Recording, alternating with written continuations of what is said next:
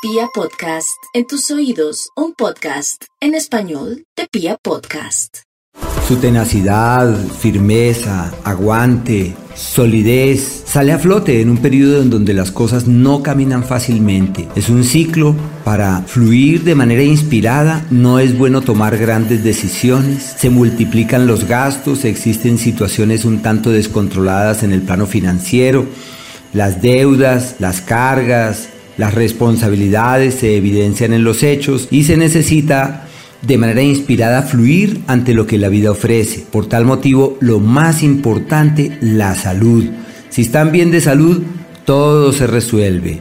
Y en lo económico, afortunadamente nacieron bajo un signo de tierra, lo que les permite ser realistas y ser concretos, al igual que prácticos y cuidadosos con el dinero, cosa que es lo más importante. Ojo con el dinero, hay mucho gasto, puede haber pérdidas, malas decisiones y es un ciclo excelente para reforzar todos los temas del alma, de la conciencia, del espíritu y para fluir con una buena actitud.